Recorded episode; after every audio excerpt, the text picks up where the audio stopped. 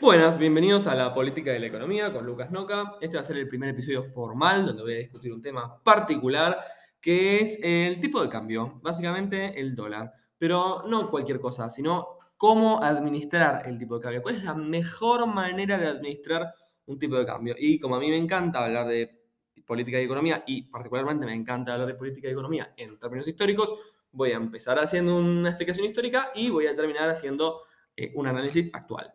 Bueno, básicamente, ¿cómo surge la administración de tipos de cambio? Históricamente, eh, las monedas eh, estaban valuadas en, oro, digamos, ¿no?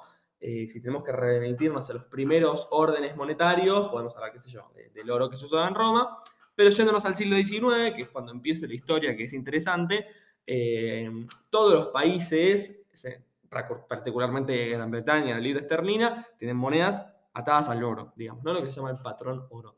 No voy a explicar mucho en detalle, pero básicamente la moneda tiene un valor que se asigna al oro.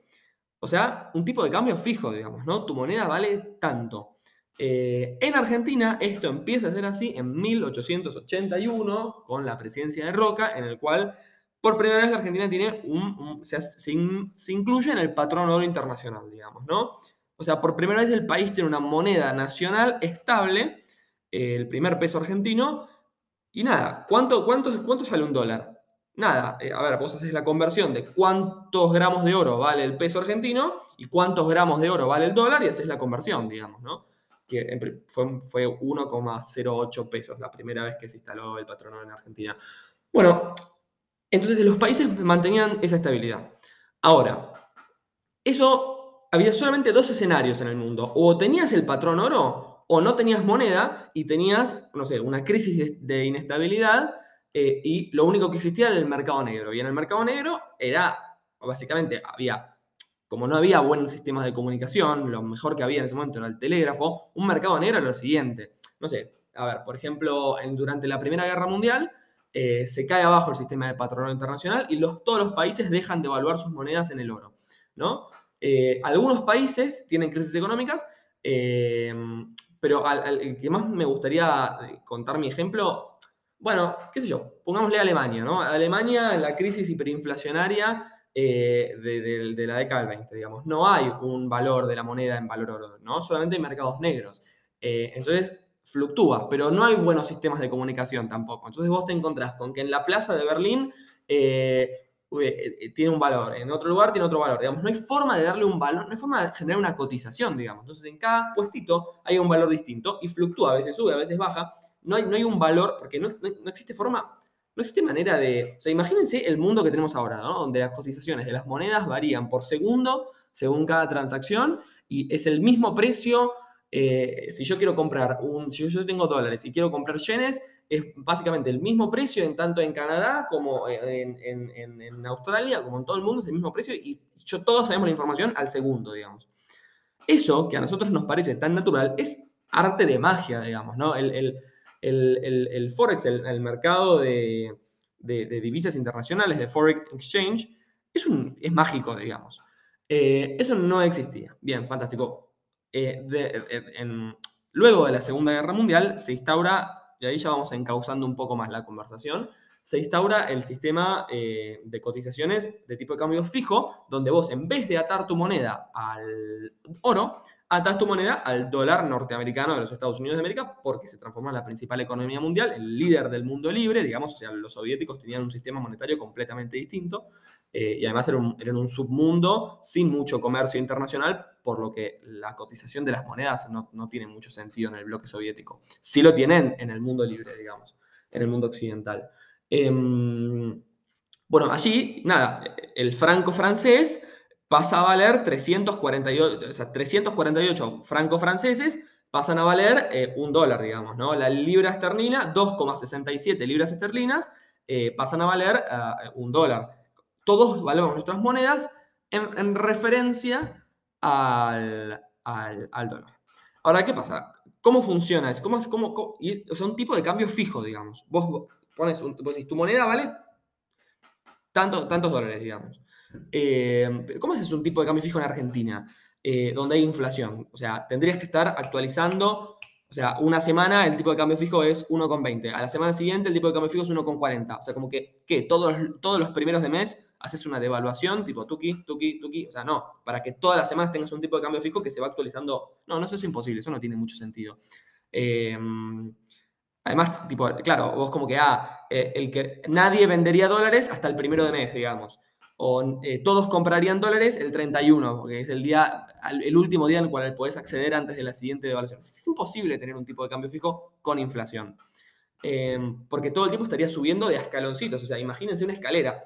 Em, eso no tiene mucho sentido. Entonces, claro, en Argentina lo que había era, por ejemplo, cuando, cuando empezó a haber mucha inflación en Argentina, en la época del peronismo, va, en, la, época, o sea, el peronismo tiene un periodo exitoso, ¿no? Los primeros tres años, y después comienza a haber mucha inflación, particularmente del 49 al 52, 1949 al 1942. ¿Y qué pasa ahí? Tipo, eh, eh, o sea, nada, el tipo de cambio fijo se, plancha, se pone fijo, digamos, pero aparece el, dólar blue, digamos, el, dólar libre, y ese fluctúa. Como hay mejores sistemas de comunicación, ¿no? En, las, en el microcentro, en la City porteña, en Buenos Aires, ese es, el dólar, ese es el valor del dólar blue, digamos, ¿no? Y se comunica al resto del país desde ahí. Ahí fluctúa, sube, baja. Eh, como, como, como, como, lo conocemos hoy, digamos, el dólar blue. Em, y, prácticamente vos no podías acceder, o si querías acceder al dólar oficial planchado súper barato, tenías que tener favores con el gobierno. O sea, mucha discrecionalidad. Bien, eh, ahora, Ilia inventa, no, Ilia personalmente no, el equipo económico de Ilia inventa un sistema novedoso.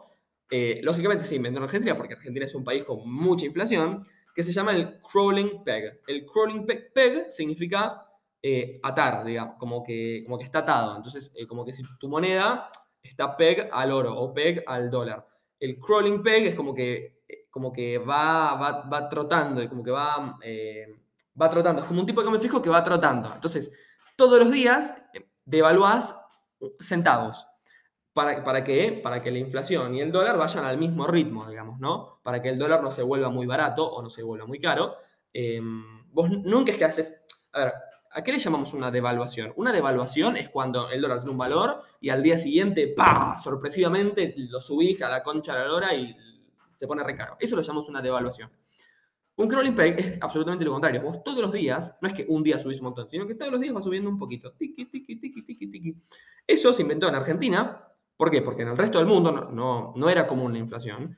Eh, eran como hechos muy aislados. Argentina fue el primer país en tener un proceso continuo y largo y seguido de aumento de precios, como que muchos países habían tenido inflación por un año, por dos años, por tres años, incluso inflaciones mayores a la que había en Argentina. La inflación en Alemania duró cuatro o cinco años, digamos. Ahora, Argentina es un país que tuvo, desde que asumió Perón hasta la presidencia de Ilia, digamos, 12 años continuos de inflación. Entonces, ¿Por qué apareció el crawling peg en Argentina? Y bueno, porque Argentina tenía que solucionar un problema, que era cómo pones un tipo de cambio eh, siendo que tenés inflación todo el tiempo. O haces devaluaciones, como les dije yo, la, escalerita, que es una ridiculez, o pones un crawling peg, que es que vas devaluando centavos todas las semanas. Bien, ese sistema es eh, fantástico, pero tiene un pequeño error. Em, a ver, por ejemplo, eh, durante la presidencia de, Cristina Kirchner, digamos, había un crawling peg, también había un dólar blue, pero había un crawling peg. Eh, el mejor ejemplo, le puedo decir, es durante la presidencia de Martínez de Oz, el ministro de Economía de Martínez de Oz, durante la presidencia de Videla, había un crawling peg. Y no había dólar blue, digamos, había libertad de compra y venta de dólares. No, no había dólar blue, pero sí había un crawling peg, eh, que se llamó la tablita, digamos, que es un crawling peg activo. Porque ¿qué significa que sea activo? Porque yo, eh, durante la tablita, yo te aviso cuánto voy a devaluar cada día. En cambio, un crawling peg pasivo sería, eh, yo no te aviso. Yo eh, todos los días te vas a sorprender con la cantidad de centavos que yo aumenté el dólar, digamos, ¿no? Em, ahora, ¿cuál es el problema del crawling peg activo o pasivo? El problema del crawling peg, que es que los policy makers, o sea, la gente que administra el dólar, la gente que está en el Banco Central, el presidente, el ministro de Economía, tienden, cuando tienen un crawling peg, tienden a tentarse y a decir, ah, bueno, ¿qué tal si, eh, bueno, yo hace un año que vengo aumentando dos centavos el dólar todos los días? Bueno, ahora se acercan las elecciones. En vez de aumentarlo dos centavos todos los días, voy a aumentarlo un centavo y medio o un centavo. Entonces, lo que pasa con el crawling peg es que los, que administran el tipo de cambio, eh, el, gobierno, digamos, se, tienta, se engolosina y dice, voy a aumentar menos el dólar, a ver si baja la inflación, a ver si me votan más, digamos. Es como que es un sistema muy propenso a, a tentar al policymaker a volverse eh, demagógico y a volverse eh, tentado a, abaratar el dólar, ¿no? Eh, y, y eso, o sea, siempre termina mal, digamos. Si vos abaratás el dólar, va a haber un día en el que el dólar esté re barato y vos te quedaste sin reservas en el Banco Central porque vendiste todos tus dólares a un precio muy barato. Eh, y ahí, pum, ahí sí vas a tener que devaluar la típica, la devaluación fea, la de pumba, ¡uh! el... Entonces, ¿cuál es el mejor método, digamos? Y que lo podemos hacer porque tenemos la tecnología. El mejor método es que el dólar fluctúe. En otro podcast voy a explicar, tipo, una, una fluctuación sucia, una fluctuación limpia, eso no importa. Pero lo importante es que flote, que fluctúe, digamos, que la cotización sea libre, que un día suba, otro día baje, que es lo que logró básicamente el, el- gobierno de Macri durante sus cuatro años, digamos, que el dólar fluctuase. O en el 2018 el dólar se le fue y se le fue y se fue, digamos, y se marchó en el 2018. Eh, pero si no, lo idealmente es que fluctúe. ¿Por qué? Porque el policymaker jamás se va a haber tentado de abaratarlo.